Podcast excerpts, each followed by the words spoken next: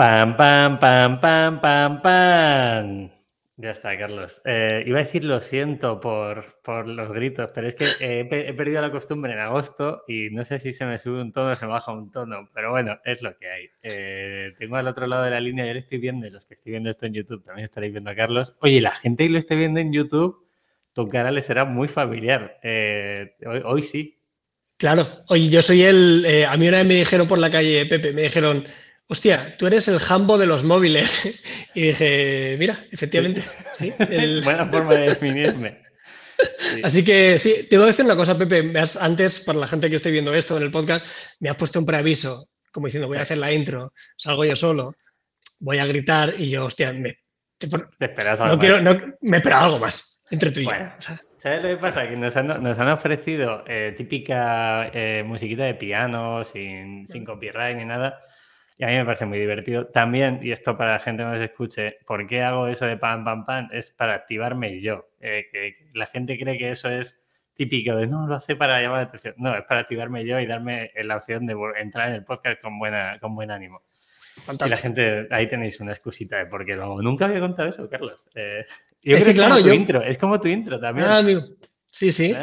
bienvenidos a vuestra casa, bienvenidos a Tope de Gama, que nos acompaña ya desde hace pues, más de una década. Sí, sí. Eso es. Yo creo que la gente, o sea, para mí es como activar el cerebro, decir, hostia, tú, que viene otra vez esto y, ya pues la gente entiende. ¿Verdad? Te metes, te metes como en el papel. Esto sí que es, esto sí que es verdad. ¿eh? Hay gente que a veces nos pregunta, oye, ¿cómo haces lo de los vídeos y cómo te metes en el.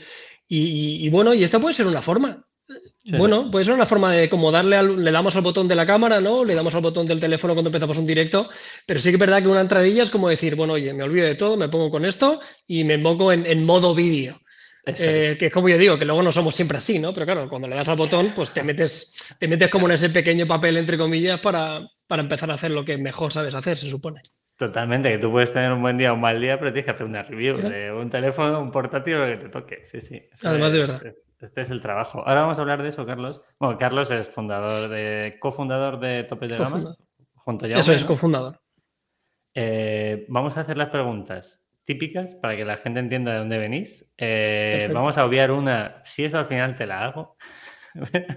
pues ya lo hemos visto. Eh, pero lo primero es tiempo que lleváis con topes de gama, porque quiero que la gente entienda que para conseguir un canal de YouTube o un medio de comunicación, porque vosotros ya habéis pasado no solo el canal de YouTube, sino como medio de comunicación, esto hay que hacerlo con mucho cariño y mucho tiempo. Y yo de forma egoísta, como tengo un canal de YouTube pequeñito, he venido aquí a aprender. Si la gente que nos escucha, que sea unas 3.000 personas o si aprenden, yo encantado. Pero primero, eh, en este caso, yo. Carlos, ¿cuándo empezasteis con esto? ¿Y cómo empieza esto? Porque a mí me parece muy gracioso. Invito a todo el mundo que vaya a ver los primeros vídeos de Topes de Gama. Eh, que son para sí, un rato. Son, son para reírse un rato, ¿no? Eh, nosotros, Pepe, llevamos más o menos 12 eh, años. Fíjate, el, hace no demasiado hicimos como este pequeño aniversario.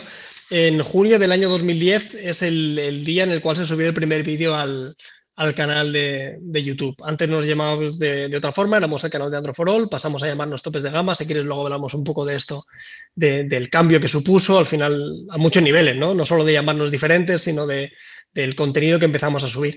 Y, la forma de, que empezamos, tanto Yama como yo, al final, eh, y yo somos socios y somos amigos desde que tenemos prácticamente 18 años. Eh, nos conocimos de una forma fortuita y el proyecto comenzó en el gimnasio. ¿no? Los dos éramos de chavales de 20 años que estábamos entrenando en un gimnasio de Badalona. Y Jaume por aquel entonces era, era más tecnológico que yo, se dedicaba, era administrador de, sistemas informáticos. Yo trabajaba en una empresa de pintura de carrocerías de coches en administración no tenía absolutamente nada que ver con, el mundo de la tecnología, ni comunicación, ni marketing, ni de coña. Y en aquel momento, en el año 2010, para los que sois un poquito amantes de la tecnología, sonará que llegó Android. Eh, fue el desembarco del sistema operativo de Google en España y ahí eh, se compró como el primer teléfono, nos empezó a picar la curiosidad, abrimos un pequeño blog escrito y empezamos a, a hacer vídeos, pero sin ningún tipo de pretensión, o sea, o sea, me encantaría, siempre que hablamos de esto, me encantaría poder decir, hostia, Pepe, teníamos un plan, me cago en la leche. Éramos dos tíos que teníamos clarísimo que la... No, no, no, ni de coña. O sea, éramos dos amigos que decidimos hacer vídeo porque sí que es verdad que ni Jaume ni yo escribíamos especialmente bien en el blog. O sea, a mí nunca se me ha dado bien escribir. Eh, sigo haciendo de vez en cuando alguna falta ortográfica y no, me expreso muy bien en, en palabra, ¿no? Y en vídeo en los inicios no lo parecía, pero nos apañábamos un poquito más, ¿no? Entonces empezamos a hacer vídeo. Eh, hablando de tecnología, de los teléfonos que, teníamos un poquito al acceso de nuestros parientes, de nuestros compañeros, amigos, que nos dejaban algún cacharro y así empezamos a hablar de tecnología. Qué bueno, tío. Eh, dos cosas muy importantes. Lo primero, antes, ahora ya entiendo mucho más fácil que os den eh, los productos, que las marcas van a vosotros, pero empezasteis cogiendo vuestros propios teléfonos y obviamente entiendo hacia una inversión comprando lo nuevo, intentando acceder de alguna forma a ese producto nuevo para poder hacer ese tipo de reviews, ¿no? Sí, al 100%. Lo de gastar te digo que no demasiado porque no teníamos un duro. Ya yo en aquel momento, o sea, éramos dos chavales que teníamos nuestro trabajo, trabajábamos, pero no, nunca, fíjate, nunca tuvimos, eso es lo tuvimos más o menos claro, ¿no? Eh, Hubo muchos canales al inicio que sí que tenían como muy claro que tenían que comprar el dispositivo, ¿no? Y tenía que hacer esa inversión económica. Nosotros tuvimos la intención de no hacerlo así. igual lo hicimos en, contadísimas ocasiones con el teléfono que se compraba Yama o con el teléfono que me compraba yo, ¿no? Pero sí que no queríamos entrar en esa dinámica de decir, uff, vamos a tener que comprarnos todo para poder analizarlo, ¿no? Lo que sí que hicimos fue picar todas las puertas del mundo. Durante muchísimo tiempo teníamos acuerdos con tiendas que para que la gente se haga un poco la idea, eh, eran tiendas que a mí no me dejaban quitar el plástico, pero no el plástico de delante del teléfono protector, sino no me dejaban quitar el plástico de atrás del teléfono. ¿Sabes? El plástico que viene una etiqueta con el email, o si alguno tiene un marco eh, metálico y tenía un marquito de plástico que cubría todo el dispositivo, ni siquiera me dejaban quitar esa, y claro, yo tenía dos opciones, eh, ponerme tonto y decir que no hacía el vídeo así o decir, por supuesto que te hago el vídeo así, o sea, no hay problema, me apaño con lo que buenamente tenga y ya está. Y luego sí que afortunadamente, claro, con el paso del tiempo picamos a todas las marcas, oye, mira que somos eh, unos chicos que estamos haciendo tecnología, que estamos haciendo vídeo, que en aquel momento eh, el texto era el, grandísimo rey, ¿no? En YouTube prácticamente lleva un par de años en España, casi. Y nada, ya con el paso del tiempo, evidentemente, ya nos, eh, nos fuimos haciendo un poquito más populares y conseguir producto y conseguir este tipo de acceso era fácil, ¿no? Y ahora, lógicamente, pues siempre somos si no somos el primero, estamos siempre en la primera ronda de, de, sesiones o presentaciones que haya, siempre nos llevan, evidentemente. Pero vamos, que al principio ya te digo que nos costó muchísimo. Qué guay. Eh, para que la gente entienda el impacto que tenéis. Eh, ahora, eh, o sea, me, mola mucho la historia. Entiendo que han sido 10 años picando, no solo picando a marcas, sino picando contenido como un trabajo, porque al final no sé cuántos vídeos estoy subiendo a la semana ahora, pero para que la gente que nos pueda estar escuchando tenga un dato, ¿qué alcance tenéis entre todos los canales y qué tráfico podéis tener tanto en web como en, YouTube. Y si tienes alguna cosa más que, no lo tengo yo controlado, también es Sí, em, ahora la web la hemos cambiado, ahora tenemos una web que se llama Compra Smartphone, luego te hablaremos de, ella, que es una web eh, centrada en afiliación, que es uno de los motores también nuestros de, del, desarrollo, pero tenemos unas métricas pequeñitas. ¿no? En el canal, para que te hagas una idea, en el canal de topes de gama como tal, únicamente en el canal de topes de gama, podemos estar en torno a unas 8 o 9 millones de reproducciones eh, mensuales. Eh, claro, luego tenemos diferentes canales. Luego tenemos el, canal de topes de gama plus, que puede estar alrededor de los 2 millones. Tenemos un canal de motor, de viajes, de recetas, que son más pequeñitos. Em, pero sí, sí, la verdad que tenemos un alcance. Yo creo que si hiciéramos un sumatorio en YouTube de todos, alrededor de eso, ¿no? De unos 10, 12 millones de, reproducciones. Y en total, en topes de gama, esta es una cifra que suelo dar porque a la gente le hace como mucha gracia. Em, en topes de gama, solo en el canal principal de tecnología, tenemos más de 6.500 eh, más de 6.500 vídeos en subidos de tecnología, ¿no? Más de 6.500. Pues la gente me dice... en total son? uy, no, te vas a reír. Hace mucho que no lo miro, pero es de esas cifras que, que está feo que lo diga, ¿no? Pero como que dejan de tener un poco de sentido para ti porque ya es un número tan grande que, y son tantos años que ya es como, claro. Pero te lo digo, sí, hace tiempo que no lo miro. Eh, ya por curiosidad, más que nada, ¿eh? porque sí, sí, yo, sí. Veo, yo, veo, mis métricas en YouTube y el otro día me mandaron un mail de ese típico plataforma que utilizas para medir métricas y me ponía 800.000 visitas y yo digo, bueno, la hostia, que hay 800.000 Es muchísimo, una locura. Claro. claro. pero espera, da el dato tuyo. ¿Cuántas, sí, eh, en total 860 millones de reproducciones. Madre mía. Hablando de telefonitos, Pepe, para que me digan, ¿cuál me compro? ¿Este o este? Ahora entiendo que tu madre ya sabe perfectamente lo que haces, ¿no? Bueno, uy, yo, esto también es otra anécdota clásica que, cuento. Yo te digo, yo he trabajado en una empresa de pintura de carrocerías, yo no tenía nada que ver a esto, ¿no? Eh, mi familia y mis compañeros de trabajo sabían lo que, lo que hacía, ¿no? O lo que compaginaba, porque evidentemente durante muchos años estuve trabajando y compaginando, tanto Yama como yo, en la creación de contenido. Eh, ahora se dice creación de contenido, en aquel momento solo hacíamos vídeos, ¿no? Entonces... Los de los vídeos. Claro, que ahora suena muy guay, es verdad, ¿no? Creadores de contenido, ¿no? En aquel momento para nosotros hacíamos vídeos en YouTube y ya está. Yo siempre cuento lo mismo, ¿no? Yo, claro, llevo un momento que en, el cual tuve que tomar una decisión, tanto Yama como yo, ya me lo hizo unos meses antes, eh, de dejar el trabajo y dedicarnos full a esto, ¿no? Luego hablaremos, si quieres, de, eso. Pero yo recuerdo la conversación, ¿no? Con mis hermanos, con mis compañeros de trabajo, era como bastante natural, de rollo, ok, Carlos, ha llegado el día, ¿no? O sea, es normal, o sea, llevamos viéndote aquí tres, cuatro años que tenía que llegar esto. Pero claro, yo recuerdo decírselo a mi madre que es bastante mayor, y, yo decirle, bueno, mamá, que, que dejo el trabajo, aparte de un trabajo que estaba bien, ¿no? Tenía como futuro, seguramente me iba a posicionar bien en la compañía, iba ya haciendo como mis pinitos. Y mi madre, claro, se, me puso a llorar, ¿sabes? Como diciendo, ay, madre mía, el niño, que, va a dejar su trabajo, va a ponerse a hacer vídeos, ¿no? Y, sí, sí, la policía se llevó un disgusto que le duró poco, porque luego ya sí que afortunadamente todo fue bien. Pero sí, sí, el momento de explicarle, oye, mira, que dejo mi trabajo tradicional, que me voy a hacer vídeo, mamá. Bueno, pues ya, ahora ya estará muy orgullosa, seguro, de, claro, Eso sí. Segurísimo. Eh, Carlos, una duda. Eh, a mí me flipa y es algo que yo analizo, ¿vale? Más que nada, por eso tengo mi canal de YouTube, por eso tenemos este podcast, porque me gusta analizar qué es lo que está pasando en, varios sectores, en entornos de creación de contenido y lo intento aplicar a, marcas. Ahora ya solo a Minimalicen, pero antes cuando hacía consultoría lo llevaba bastantes marcas más. Eh, llevo un tiempo en el que la mayoría de los creadores de contenido ya no es un creador de contenido, sino que hay un equipo bastante importante detrás, de editores, guionistas, etcétera. ¿Cuántos sois vosotros en topes de gama ahora mismo? Y si me puedes decir alguno de los trabajos o específicas cosas que hace cada uno, me molaría bastante. Sí, mira, ahora vamos a hacer una última incorporación y seremos 13. 13 personas en, todo topes de gama. Eh, Llama y yo empezamos siendo únicamente dos personas, como te digo, hacíamos todo el trabajo, ya fuera administrativo, eh, hacer los vídeos, editarlos, pensarlos, grabarlos. Eh, la gestión de un community manager lo hacíamos nosotros, la gestión con las marcas lo hacíamos así y estuvimos así durante muchísimos años. ¿no? Eh, mira, recientemente me hicieron también una entrevista, una charla con, con un periódico, creo que fue el Confidencial, el cual hablaba precisamente de esto, ¿no? De cómo los creadores de contenido, la gente que hacía vídeo en general en, Internet, se ha ido profesionalizando.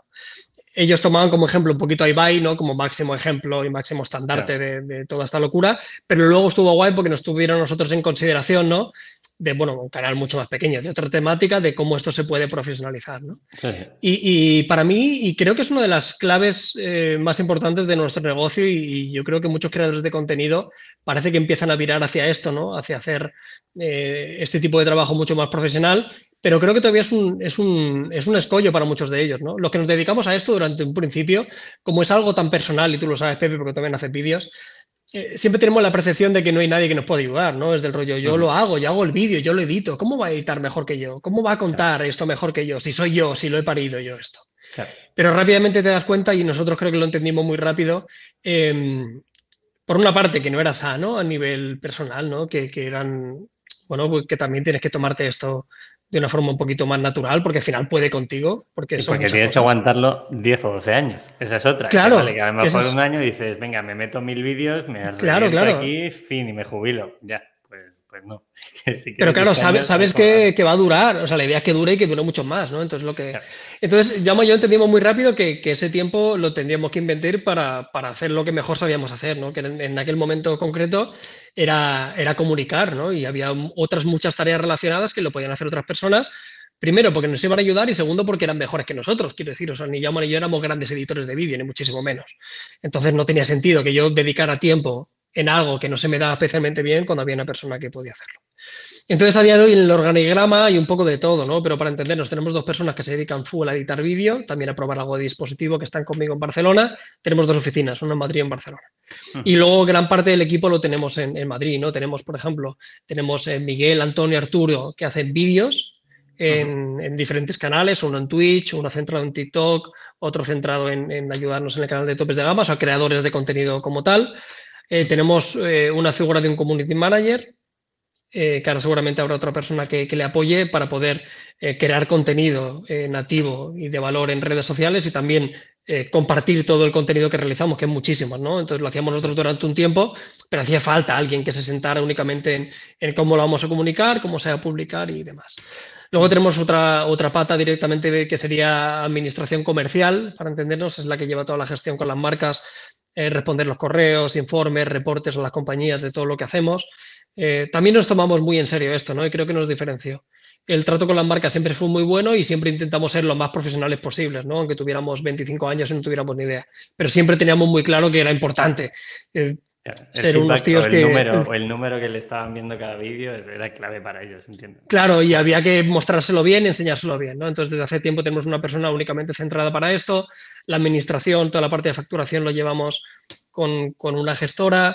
Eh, y luego tenemos diferentes perfiles también que nos ayudan tenemos un pequeño equipo de eSports, eh, que también hay una serie de pilotos que no, los, no están dentro de la compañía como tal, ¿no? Es algo más satelital. Eh, la página web también tenemos otros socios por ahí, pero ya te digo, en, total seríamos unas 12, 13 personas. Interesante esto para que la gente lo vea. Ha dicho Carlos una cosa, eh, yo lo intento resumir un poco lo que os pasa por la mente. Eh, has dicho una cosa que muchas veces no contratamos porque creemos que lo podemos hacer mejor. Casi cualquier persona que nos esté escuchando que haya montado un negocio va a pensar lo mismo. ¿no? En Minimalism decíamos, pero ¿cómo vamos a subcontratar la atención al cliente o la logística? digo, ya claro, pero si saco 100 pedidos eh, al día, hago o hago los 100 pedidos o me pongo a, crear contenido o a hacer que la marca funcione. ¿no? Entonces es importante esa parte. Eh, Carlos, vamos a monetización, ¿te parece? sí, eh, claro.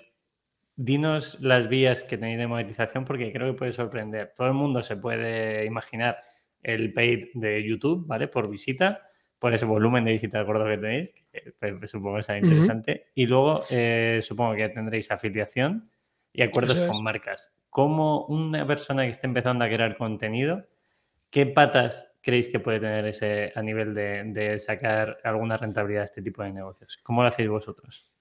Sí, sí, eh, tenemos diferentes, eh, tenemos diferentes fuentes de ingresos, ¿no? Como eh, nosotros también tuvimos claro, porque además de la diversificación, que creo que es una palabra que creo que nos define muy bien lo que hemos hecho en, topes de gama, hemos diversificado en, en, verticales, ¿no? Éramos tecnología, ahora somos mucho más tecnología, mucho más que tecnología y también hemos intentado diversificar precisamente en esto, ¿no? en, cómo somos capaces de, monetizar el proyecto. Como decías, al final, el, durante mucho tiempo, ahora ya no tanto, pero durante mucho tiempo el troncho gordo, para entendernos, era YouTube, no era lo que, lo que cobrabas por las reproducciones de, de YouTube. Y luego, como decías, no hay alguna más, pero por ejemplo, afiliación. Eh, yo creo que para la gente que está empezando en tecnología, creo que es la forma un poquito más natural y, también más pequeña, pero más orgánica. Al final es muy difícil decirle a un chico o una chica que está empezando en el vertical de tecnología o en cualquier negocio, bueno, eh, consigue acuerdos con marcas, lo siento, no vas a conseguirlo durante muchísimo tiempo, ¿no? No tienes métricas, ni te conocen y es difícil llegar a ellos, ¿no? ¿Cuál es, cuál es esa métrica, si la recuerdas, eh, que te puede llegar a abrir la puerta? Porque los datos que tengo yo son a lo mejor 10.000 seguidores, 15.000 seguidores en función de el nicho, ¿vale? A lo mejor de, yo hablo un poco de deporte, algo de tecnología, cámaras, etcétera. ¿Vosotros cuál fue esa métrica que dijiste, vale, ahora ya puedo ir a esa marca que con estos datos posiblemente sí que me dejen hacer cosas? Yo te digo la métrica que lo cambió todo para nosotros, que fueron los 100.000 suscriptores. Eso fue lo que nos hizo el clic. También te digo una cosa, que los 100.000 suscriptores, como bien sabes, de aquel entonces, ahora no tienen nada que ver. O sea, conseguir 100.000 suscriptores hace 8 años, 9 años te explotaba la cabeza. Ahora no es que sea fácil, ni muchísimo menos, pero es otro, ¿no? Yo te diría rápido en redes sociales, pues yo me imagino que a partir de 10, 20 mil en, Instagram, por ejemplo, yo creo que ya puedes empezar a hacer alguna campaña. Y en YouTube variará mucho, porque al final los suscriptores no, no es tan importante como las reproducciones, ¿no? Eh, que es, lo realmente relevante. Pero yo me puedo imaginar, si echara vista atrás y desde la vista de una marca, si me llegara un creador de contenido que tiene medio millón de, suscriptores, 300.000, eh, 400.000, ya empezaría a verlo con, Claro, luego mirarías tráfico, mirarías eh, tiempo de consumo del vídeo, etcétera, ¿no? Pero, Pero sí, como al final los suscriptores es un poquito como la primera cifra, ¿no? Que, te da. También te digo que, depende mucho del sector. Yo te hablo del nuestro a nivel tecnología, ¿no? Que está muy copado y hay un montón de opciones y un montón de, alternativas. Pero como te decía, yo creo que la, afiliación es como lo más natural y lo más fácil, ¿no? Primera parte, porque respecto a tu comunidad no chirría en absoluto, ¿no? Al final tú le estás dejando un enlace a un producto que a él le va a costar lo mismo, es un, es un enlace por el cual eh, tú no te mojas de ninguna forma, ¿no? Únicamente esa persona se lo compra y se lleva una comisión. Eh, nosotros la veníamos trabajando desde hace un montón de años, ¿no? Siempre lo, lo publicamos eh, con cada análisis que hiciéramos, siempre iba un enlace de, afiliados de Amazon, por norma general. Y a mí siempre la afiliación era algo que me había gustado mucho, ¿no? Y te decía, hemos abierto una página web hace recientemente, bueno, hace prácticamente un año, eh, que se llama comprasmartphone.com, que lo que pretendía era esto, ¿no? Era poder aglutinar un lugar donde la gente pudiera encontrar sobre todo telefonía, que es lo que más trabajamos nosotros, y, trabajando mucho la afiliación, ¿no? Un sitio donde la gente vea nuestros vídeos, donde tenga la información del producto y donde siempre tenga el mejor precio que se puede encontrar en las principales tiendas que, a todos nos vienen en la cabeza. Entonces la afiliación para mí es la forma más natural para empezar en un proyecto así.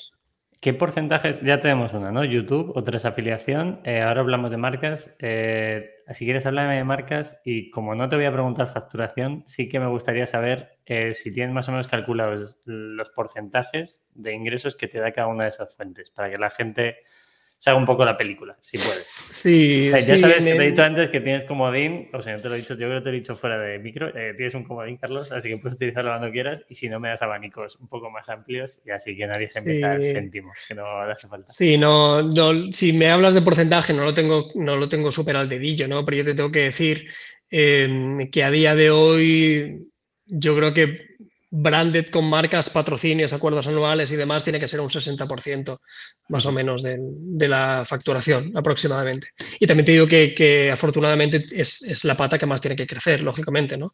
Llega un momento que llegas a un crecimiento a nivel orgánico de, visitas, pero lo que sí que ganas es en, reputación, en notoriedad, en años de experiencia. Al final, tu opinión te permite afortunadamente poder pedirle más a una, marca. ¿no? Y, vías de patrocinio. ¿no? Entiendo que. Claro, claro, claro Claro, ellos lo que buscan es, esta persona me gusta no solo porque vaya a comentar mi producto, sino también porque sabemos que cada cosa que hace la hace con ese estilo y con esa calidad. Pero eso es clave para cualquier marca que debe hacer algo con, un creador.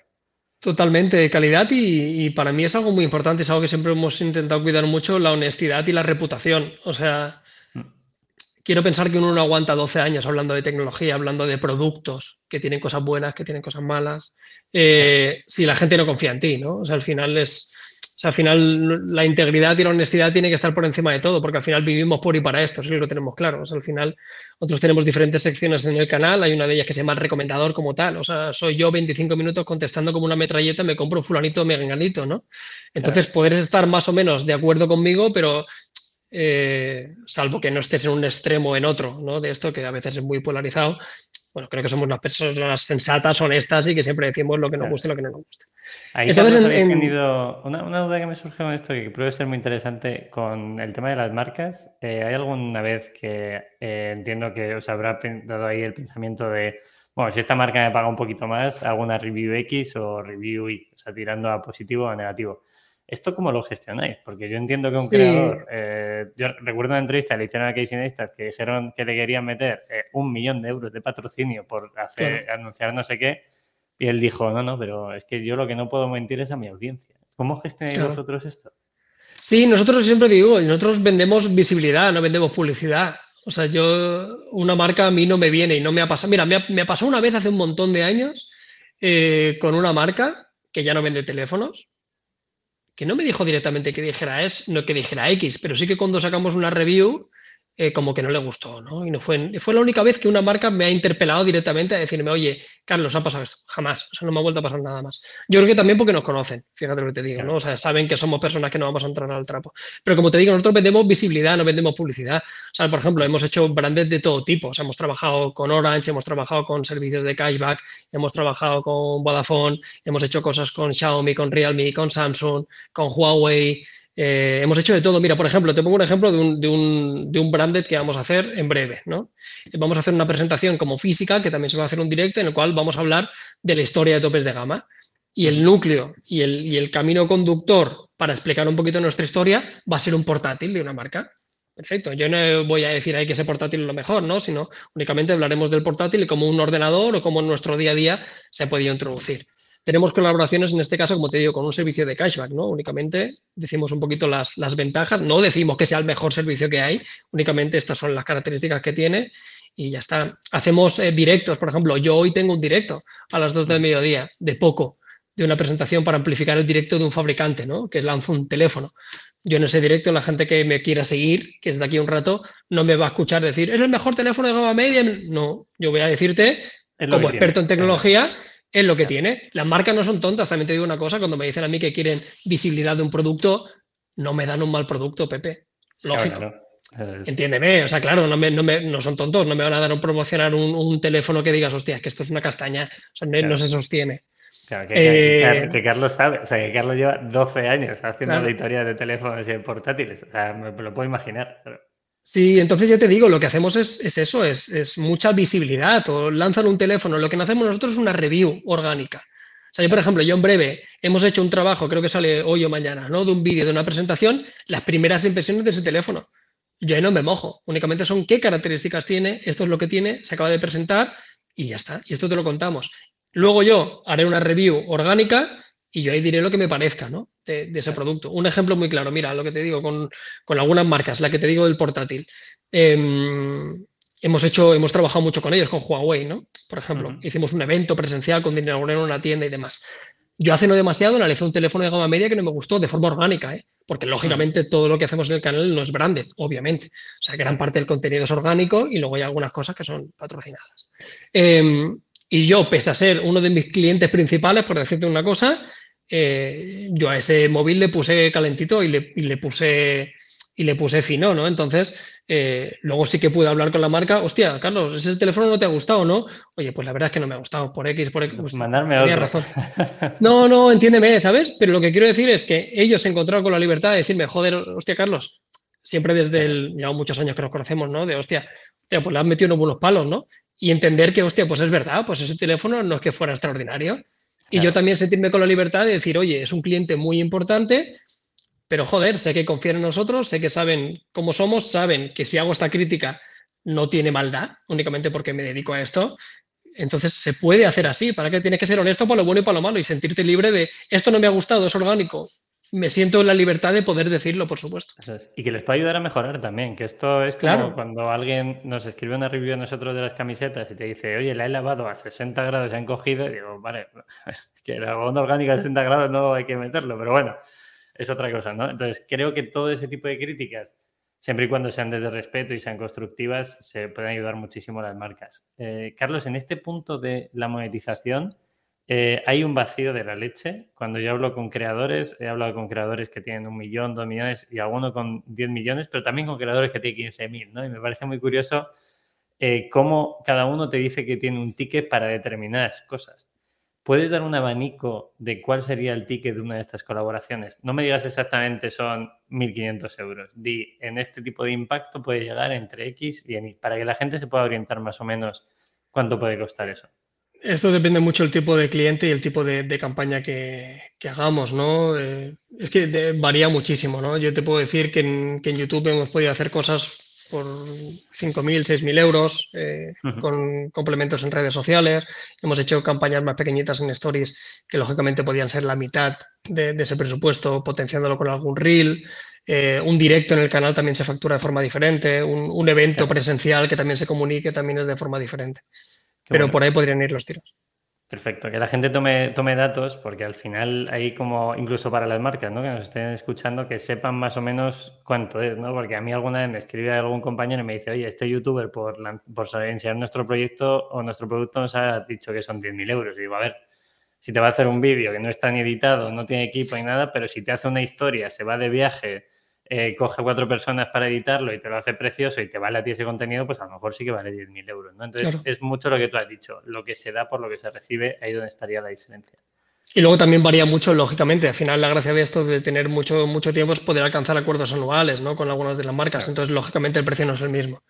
Por eso te digo, influye en, muchos valores. Sí que yo, como recomendación, em, porque esto sí que nos hemos encontrado todo, ¿no? sobre todo los creadores de contenido al, inicio, que andamos muy perdidos. ¿no? ¿Cuánto vale mi trabajo? Eh, ¿Qué es lo que hago? A mí, nosotros nos encuentran, nos pasa una cosa Em, yo creo que también la gente que, nos rodea, ¿no? otros medios, otros compañeros del sector, amigos y demás, eh, saben cómo hemos trabajado durante este año, ¿no? Y a mí me ha pasado en muchas ocasiones que me han llamado directamente, ¿no? Oye, y han sido competencia, entre comillas, que para mí no lo considero competencia. Pero que, hostia, Carlos, que me ha llamado fulanito, ¿qué le pido? Sea, como, como diciendo, hostia, que voy muy perdido, ¿no? Claro.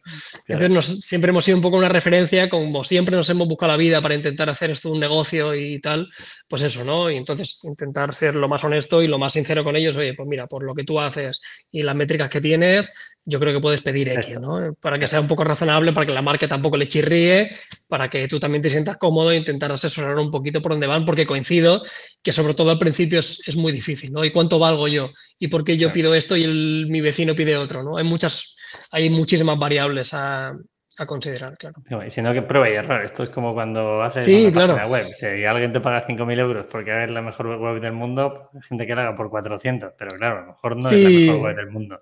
Claro, en esa yo sí que recomiendo que entrar en la guerra de, bajos precios no beneficia a nadie. Porque, porque entras en una dinámica muy jodida, porque empiezas eh, valorándote poco, vendiendo poco y luego subir es difícil. Eh, ¿no? Eh, yo siempre recomiendo que pidan un poquito más de lo que pensaba inicialmente, porque al final... para bajar siempre hay tiempo, para bajar siempre hay tiempo. y, esto es cierto, ¿no? Siempre que no te subas a la parra y que tengas una horquilla y unos presupuestos y unos precios razonables, siempre estás a tiempo, ¿no? Y al final esto es una negociación, como cualquier cosa, nadie se va a sentir ofendido eh, porque le digas una cifra si no es descabellada. Y a partir de ahí, pues oye, sentarse a hablar como cualquier negociación, como cualquier empresa. Qué interesante. Eh, Carlos, me parece mm, y algo que hacéis muy bien con el tema de los verticales. Empecéis con vertical tecnología. Bueno, primero, primero fue lo de Android for All, eh, ese sería el, foco. ¿Cómo pivotáis eso a primero móvil, luego le metéis más a nivel de tecnología y cómo acabáis teniendo cuatro o cinco verticales, entre ellos uno de gastronomía? Que yo creo es porque a ti te gusta. La siguiente va a ser hacer uno de tope de gama gatitos, que la gente que no lo sepa, Carlos le flipa los gatos pero no sé si eso tiraría tanto en YouTube. Pero eh, yo cuando veo los vídeos de comida digo, esto es que Carlos que, sí, sí, un canal de gastronomía. Y absolutamente, absolutamente. Pero eh, sí, empezamos por el principio, el canal de lo que te decía, el cambio, ¿no? Antes éramos Android for All, eh, pasamos a ser topes de gama, ¿no? Con un cambio de marca muy importante. en ese momento hicimos ese cambio, por una parte porque Google nos dijo directamente y de forma amable, mediante un abogado, que está muy guay lo que hacéis, pero no intentéis rentabilizar nada que lleve la palabra Android porque Android, ¿sabes? Fue así.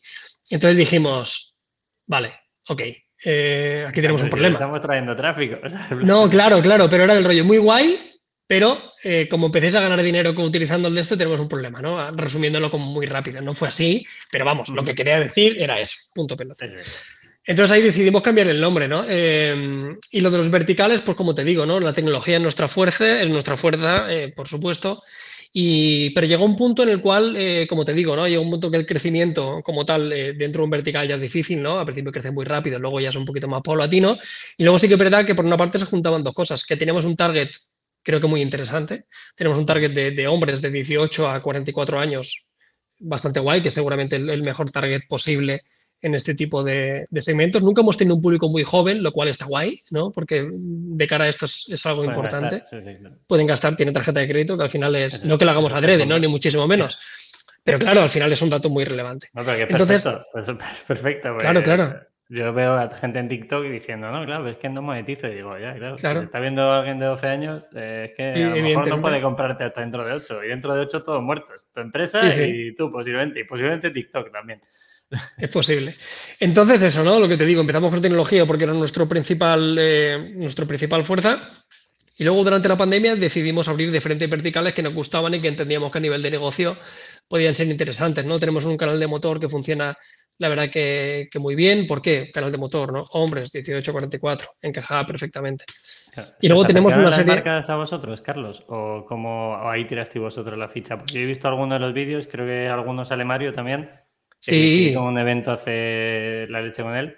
¿Se os acerca una marca o hay de forma proactiva en plan, oye, proactiva? De, forma proactiva. Sí, proactiva también por Mario. O sea, Mario es, un, es un, crack y es un comunicador y un tío del sector del motor que lleva un montón de años, ¿no? Entonces, Mario nos abrió un montón de puertas, ¿no? Entonces era utilizar el, el, bagaje que tenía Mario a nivel de contactos con el, con, con las espaldas anchas que podía tener topes de gama, como dice, oye, que llevamos haciendo esto mucho tiempo, ¿no? O sea, que, que llevamos años haciendo contenido y en este caso motor es algo interesante. Entonces fuimos así, nos fuimos picando puerta. Y luego hay otra serie de verticales que nos gustaban, por ejemplo, como el ejemplo de la gastronomía, ¿no? A mí me gustaba eh, y me gusta. Ahora yo lo tengo un poquito descuidado porque no tenemos tiempo, tengo que volver a darle caña. Eh, pero también era un segmento que a mí me gustaba mucho, ¿no? Incluso a nivel comercial es algo que creo que tiene un montón de, futuro. Y, de esa forma, nuestra incursión en, en, eSports también de la mano de Porsche, tenemos el equipo oficial de, Porsche España, es el equipo de, de, TDG, de topes de gama, y como ya te digo, diferentes verticales que por una parte nos gustaban, que creíamos que éramos capaces de controlar y sobre todo también rodeándonos de talentos, porque ya y yo igual no éramos especialistas en motor ni sport, ¿no? Pero sí que contratar a gente que, sí que fueran fuertes en esas verticales y que nos pudieran ayudar a desarrollar el negocio en cada uno de ellos. Me quedo con la frase que has dicho de, que te gustaran. Eso lo primero, porque me veo, o sea, yo me puedo imaginar en tu persona, ¿no? Si me meto así como dentro de ti, en plan 12 años hablando de algo que no te guste. Eh, claro, imagínate. Seguro. No, eso no, puede haber. Podemos recomendar a la gente que cuando vaya a empezar, que coja algo que les flipe, algo, un nicho que les encante. Obligatoriamente. Obligatoriamente, porque, o sea, por una parte, te, o sea, yo creo que tiene que ser un equilibrio. Tampoco voy a ser eh, tan hipócrita de decir únicamente. Yo ah, suelo huir mucho de esos discursos motivacionales y, excesivamente optimistas. Yo soy un tío optimista, pero sí que me alejo de esos discursos que a veces me parecen un poco vacíos. ¿no? O sea, no vale solo con que hagas lo que más te gusta. Lo siento, o sea, está guay. Igual eres el, mejor haciendo lo que más te gusta. Yo creo que si coges un porcentaje de lo que más te gusta y hay un porcentaje también bastante grande de algo que sabes que funciona y que es tendencia, puede ser un negocio. Claro, aquí también esa es, la clave. ¿Quieres, eh, ¿Quieres que esto sea un hobby o quieres poder dedicarte a esto? Eh, no siempre te va a salir bien, o sea, y, el discurso de lucha y si lucha si lo conseguirás, lo siente mucha gente que no tiene esa suerte, ¿no? Y además hoy en redes sociales, en la creación de contenido, que es lo que a mí me toca, que cada vez eh, está más copado, ¿no? Y cada vez más opciones y cada vez más gente que está seguramente haciendo lo que tú quieres hacer. Entonces sí, tiene que haber un componente de que te encante, porque sarna con gusto no pica y habrá momentos en los cuales si no te encantara eh, sacarás fuerzas porque te gusta y lo harás únicamente sobre todo en los inicios que cuando peor se pase, cuando no vas a ver un duro, entonces tirarás de, esa pasión, pero sí tienes que ser inteligente y tienes que tener muy claro eh, a dónde vas a ir a atacar, qué segmentos realmente se pueden rentabilizar económicamente, qué es tendencia y qué se puede monetizar. Porque hay canales que son geniales, pero igual tu nicho es tan pequeñito y tal que, se queda en, un hobby. Bueno, piensa lo que quieres hacer con, esto. Eso es importantísimo esa. Eh, vamos a hablar, hay una cosa que a mí me flipa, que es la, los medios de comunicación eh, ya no son medios de comunicación al uso, porque muchos de ellos están controlados por creadores de contenido o barra influencers, que a mí me gusta mucho más el término creador de contenido porque influencer, siempre que hablo influencer, me, como que tratan de venderme algo. Y un creador de contenido es lo que ha dicho tú, que me ha gustado mucho la frase, me la ha apuntado de vender. Yo no vendo publicidad, vendo visibilidad. es, creo que es donde realmente puedes influir como creador de contenido. ¿Crees que el futuro de los medios pasa por gente como vosotros? ¿O cómo ves el futuro al 100%? El, el futuro de los medios es el, contenido. Al 3000%. ¿Y lo aparentarías en, creadores? ¿O crees que los medios van a ser capaces de crear ese contenido ellos más allá de programas, etcétera? Van a tener que hacerlo. O sea, van a tener que buscarse mucho la vida. Y no te diría solo los medios de comunicación, te diría las empresas. O sea, gran parte de las empresas a día de hoy en, la estrategia en redes sociales, nosotros somos muy fervientes creadores del contenido, lógicamente. Eh, cualquier marca a día de hoy que quiera sobrevivir en redes sociales y quiera impactar, creo que se basa su estrategia en contenido creo que, ha cambiado mucho la película, ¿no? Y hace un tiempo llevar una estrategia un poquito más conservadora de marca era, era útil, ¿no? Y funcionaba, pero creo que el contenido es el rey sí o sí, y el contenido en vídeo, lógicamente, no vengo a descubrir absolutamente nada. Nosotros apostamos ya por el vídeo en el año 2016 y, creemos que hay una pata importante. Nosotros, otra pata que tenemos de, negocio y que vamos a seguir explotando y, y, que yo creo que en un futuro será muy importante para nosotros es la producción de contenido para terceros sin estar nosotros de forma visible. Nosotros a la larga seremos una productora, ya somos una productora y a la larga lo seremos. Pero porque, por eso, porque creemos 100% en los contenidos, es lo que nosotros mejor sabemos hacer y sabemos que la única forma de poder impactar de verdad en, una audiencia o en un futuro cliente es en un contenido relacionado a lo que tú vendas o lo que hagas, ¿no? O sea, crear contenido que, que, sea satelital a lo que tú estás vendiendo, que sea interesante para ese usuario y que por una parte vea tus vídeos, vea tu contenido o acabe comprando tus productos. Pero sí, sí, al 100% tienen que pasar por eso.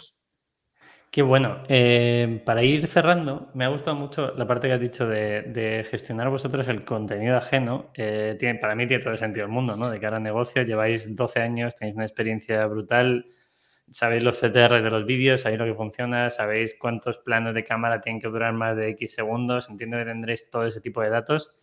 Eh, ¿Cómo ves el futuro de topes de gama? ¿Y cómo ves tu futuro? Porque puedes darme las dos eh, yo entiendo que 12 años poniendo tu cara de un proyecto eh, no tiene que ser fácil. O sea, no sé cómo te sientes. Aquí puedes tirar la parte más personal hasta donde quieras llegar, pero ¿cómo te ves tú y luego cómo ves tu pez de gama? Sí, hombre, tiene sentido, ¿no? Eh, Sí que es verdad que, mi rol a día de hoy es algo diferente al que tenía hace unos años, ¿no? Seguimos siendo la cara visible del canal, lógicamente, pero como te decía, hay diferentes personas que también nos están ayudando, compañeros que, asumen también el rol de, ser cara en, topes de gama, ¿no? Que al principio fue algo duro, ¿no? Porque ya yo llevamos toda la vida, la gente nos asocia, ¿no? Somos la cara de, de esto, ¿no? Al final, para bien o para mal, sí que es verdad que es bastante es, bastante, no sé cómo decirte, ¿no? Como muy personalizado. Al final la gente asocia un logo, una intro de topes de gama, que salga yo Jaume, que salgamos los dos diciendo la intro, ¿no? Y cuando no es así cuesta, ¿no? Pero al principio está claro que es un, es un proceso que la gente entenderá. Entonces, yo, el futuro de topes de gama, como te digo, cada vez vamos a ser un medio de comunicación más fuerte y cada vez seguramente los verticales que hemos ido arrancando se, irán afianzando, que es algo que, necesita un, un, tiempo. Y yo creo que la pata de topes de gama donde más vamos a crecer es lo que te decía, ¿no? En, ser una productora, en, crear contenido para, para marcas, para empresas que igual no tienen absolutamente nada que ver con nosotros, pero sí que confían en nosotros en el bagaje de, que entendemos las redes sociales y entendemos la creación de contenido, porque tenemos un caso de éxito propio, ¿no? Que hay veces que tú puedes hacer otras cosas, pero nosotros, ok, no, lo que te cuento es lo que he hecho yo durante 12 años, ¿no? O sea, esto no está basado en, no, no, es que lo hemos hecho y lo hemos aplicado en, nuestro negocio. Entonces, mi rol, yo me puedo imaginar que con el paso del tiempo, en mi presencia en los vídeos y en la cara será un pelín menor. Igual seguramente tengo una parte más de gestión que ya la tiene. Y lo estamos viendo, ¿no? Yo con mi socio Yama, ahora por ejemplo, Yama, eh, a veces que nos preguntan en topes de gama, ¿no? Que está un poquito menos presente en los vídeos, sale un poquito menos porque está desarrollando alguna de las patas de negocio que estamos haciendo, ¿no? Porque como en su momento entendimos de que no podíamos hacer tantos vídeos y no podíamos editarlos porque no nos daba tiempo, pues ahora estamos en otro momento en el cual si queremos que la empresa siga creciendo, nuestro esfuerzo y nuestro tiempo es más útil, puede, en otras vertientes que analizando un portátil, por ejemplo, ¿no? Claro. Por decirte algo. Entonces yo a corto plazo sigo, sigo viéndome como estoy, pero claro, obviamente, si esto sigue como sigue y va como tiene que ir, si, así lo quiere, eh, tendré una, una parte más de gestión y de coordinación, por supuesto. Qué interesante. Eh, tengo una duda con este tipo de, medios. Eh, y es una pregunta que suelo hacer siempre cuando traemos a startups y a negocios que muchas veces, pues imagínate, alguien ha levantado 50 millones de euros, el objetivo es venderlo por 120, ¿no? ¿Se puede llegar a vender un topes de gama? O sea, ¿han llegado alguien a decir, os quiero comprar el medio o voy a comprar el medio? ¿Que, ¿Cómo se hace eso? O sea, ¿qué, cómo es ese tipo de proceso? No es, tan no es tan extraño como una compañía, Pepe, ¿no? O sea, quiero decir. Ya veo, pero para mí, o sea, quiero eh, decir, como. O sea, ¿qué te compra? La generación de contenidos te compran a ti. Eh, no, te compran, no. Eh, estuvieron, la, bueno, eso ha sucedido y casi sucede y estuvo muy, muy cerca, ¿no? Luego vino pandemia y luego se fue todo. Bueno, mira, afortunadamente nuestra empresa vale mucho más que después de pandemia, ¿no? O sea, mira, igual fue una buena señal que no terminara saliendo. Sí, eh, pero sí, al final no es tan, no es tan complejo. Al final, cuando, cuando te quieren comprar, no sé cómo funcionan otro tipo de compañías, ¿no? Pero en este caso, como te decía, hay una parte muy indivisible que es de nosotros. O sea, cuando te compran, no te compran únicamente para luego darte la patada y tú irte con el dinero bajo el brazo y ya está, ¿no? Nosotros, tanto yo como yo, siempre habíamos dicho que, bueno, si eso sucedía en algún momento, nos tenía que encajar por muchas cosas, ¿no? Por una parte, por llevar realmente topes de gama a otro nivel a mí lo que realmente me, gusta de, una posible adquisición, si algún día sucediera o pasara, eh, no es decir, mira, agarro la pasta y estoy un tiempo y luego me voy a vivir, o me pongo a hacer lo que quiera. A mí lo que siempre me ha... Iba una expresión muy, me pone un poco cachondo, era, era decir, joder, o sea, qué guay. Pero me entiendes, o sea, eh, decir, hostia, pues tenemos la oportunidad de alguien que tiene un capital que nosotros, del cual nos disponemos y que nos va a permitir llevar a esto a otro nivel y poder hacer lo que siempre queríamos hacer, acelerándolo. O sea, a mí lo que realmente me parecía atractivo de una compra no era decir, oye, pillo la pasta, que también está bien, obviamente no voy a ser idiota y no voy a ser tan hipócrita. claro, por supuesto. Pero el decir, hostia, ahora tenemos la posibilidad de, ¿te acuerdas cuando hablábamos eso? Joder, pues ahora vamos a ir a por todas, a por eso. Y eso que teníamos ahí en la hoja de ruta en los próximos cinco años, pues mira, tú le vamos a meter aquí una inyección y vamos a hacer esto en un año y lo vamos a tener ya en marcha, ¿no? Eh, ya te digo, al final es estar alineado un poquito con lo que tienes. Al final no creo que diste mucho de una, de una compra de una, de una compañía, ¿no? Al final, lógicamente, quien te compra es algo relacionado a lo que tú estás haciendo, ¿no? Al final suele ser, por a generar alguien más grande que tú, que viene a, a cumplimentar quizá algunas patas que no tiene y, porque confían en ti, ¿no? Y porque saben que lo que has hecho, pues como te decía con las marcas y con el tema de la creación de contenido, confían en, en tu bagaje, en lo que te ha llevado hasta donde estás y son conscientes de que si te inyectan eh, capital, pues esas ideas o esa forma de trabajar será mejor, será más eficiente y crecerá más rápido. ¿no? Entonces, pues según me lo has explicado, tampoco es tan diferente a las empresas que no, claro. preguntar. Sí, sí, es más o menos lo mismo. Eh, Carlos, yo no te quiero robar más tiempo, sé que tienes luego directos, etcétera. Eh, sí que te quiero hacer la última pregunta eh, y es muy positiva. Quiero saber qué es lo mejor que te ha dado a nivel profesional y a nivel personal topes de gama. Mira, a nivel, a nivel personal, yo a nivel personal me siento muy querido. Y esto es algo que, que me, no sé, que lo siento y lo percibo de verdad. O sea, me siento muy querido por la gente que nos sigue desde hace muchos años. Eh, y por gente del sector, y por compañeros, y por profesionales, y por las marcas, no sé. O sea, creo que este crecimiento que hemos tenido, al final creo que ha ido un poco de la mano por el carácter que tenemos y por cómo somos. Y a mí me gusta porque percibo que hay mucha gente que se alegra de cómo nos ha ido. Y sé que se alegra de corazón. O sea, gente que ha empezado con nosotros, que, hostia, el otro día me dijeron, joder, Carlos, de verdad que me alegro mucho que os vaya como va, o la gente en redes sociales o cuando nos para alguien por la calle. Eh, yo a nivel personal, la mejor satisfacción que me llevo, además de lo que hemos conseguido y lo que nos queda por delante, es que me siento una persona querida. O sea, creo que fuera de ser el tío que, que habla de teléfonos y que te dice si el iPhone está guay o no está guay, fuera de eso, bueno, somos una gente a la cual, bueno, se nos tiene estima, o así lo percibo yo, vaya. Igual luego por detrás... tú, seguro que sí, eso está claro. Bueno, lo que no, entonces... los demás tampoco igual, es más tu percepción. Así que sí, no, de, verdad que lo siento y, al final, no sé, es, es lo que más feliz me, hace, ¿no? Que hagamos lo que hagamos y al final, fuera de todo eso, que cuando te paran un compañero y tal y habla contigo, percibes que, pues oye, que se alegran que te va bien y que eres una persona con la cual pueden charlar y pueden estar. Esa es la parte personal. Y luego en la profesional, pues no sabría decirte, o sea, creo que es la, obvia, ¿no? De, un poquito del camino donde nos ha llegado, ¿no? Me parece como muy bonito ver que, dos amigos con 22, 23 años empezaron haciendo esto cuando casi nadie lo hacía.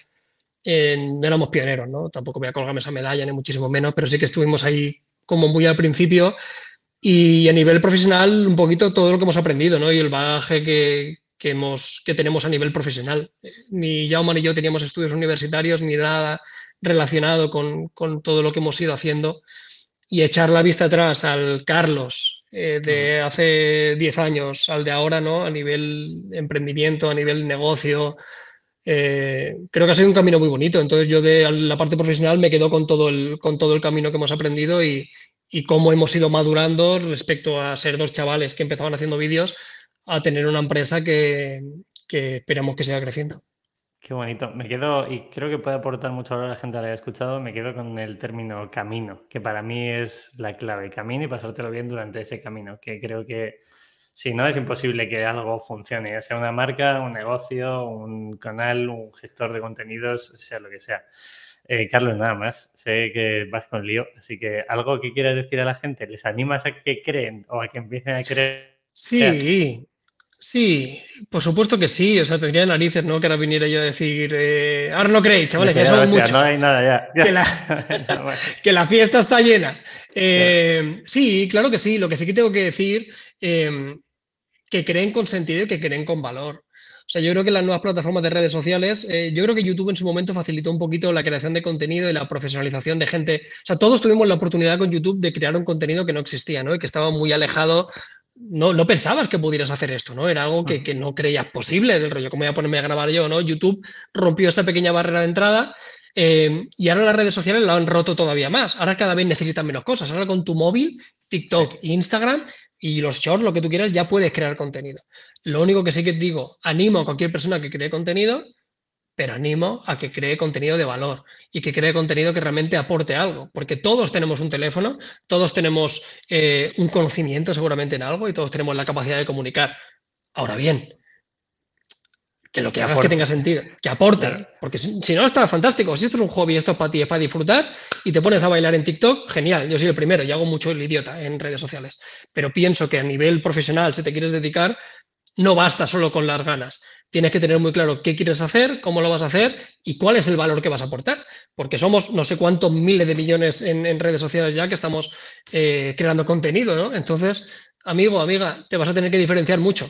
Eh, para que realmente destaques entre esa marabunta de creadores de contenido. Así que para adelante, pero que, que, hagas algo que realmente te nazca y que realmente aportes valor, que tú cuando lo veas digas, hostia, ¿a quién le voy a ayudar yo con esto? O sea, ¿qué personas realmente van a encontrar en mí, ya sea entretenimiento, ya sea venta de producto, ya sea comunicación? O sea, realmente a quién le voy a ayudar yo con el mensaje que estoy haciendo. Si no se te ocurra a nadie, pues hombre, pues Igual es una anécdota. a tu chica o tu chico a tus amigos y ya está. Y ya está, y feliz, y, fuera, y no, y no pasa absolutamente nada, claro. Claro. Pues muchísimas gracias, Carlos. Me quedo con eso. Yo soy eh, muy cabrón con el tema del valor y del tiempo ajeno. Y como vamos eh, pillados de tiempo, tanto tú como yo, eh, espero que la gente que nos haya escuchado haya aprendido mucho. Yo he aprendido mucho, pero tomo como algo muy egoísta la entrevista de hoy. Además, te tenía muchas ganas después de aquella charla que dimos juntos. Digo, Estuvo muy guay. Carlos como cuando sea. Y hemos tardado, hemos tardado, ¿eh? Eso sí es verdad. Sí, sí, pero bueno, al final lo hemos apañado rápido, ¿eh? Al final ha sido tal, día, tal día. Oye, puedo tal día, yo también, ya está. Pues eso, mil gracias, Carlos. Espero que hayáis aprendido mucho. Eh, si os quieren seguir, entiendo que topes de gama en cualquier sitio eh, tienen. Y también a nivel personal haces cosillas interesantes. Así que animo que, que sigáis a, a Carlos que así veis como eh, un creador de contenido también crea su propio contenido más allá de la plataforma de medios que tiene, que pues es muy interesante analizarlo. Nada más, Carlos, gracias de verdad.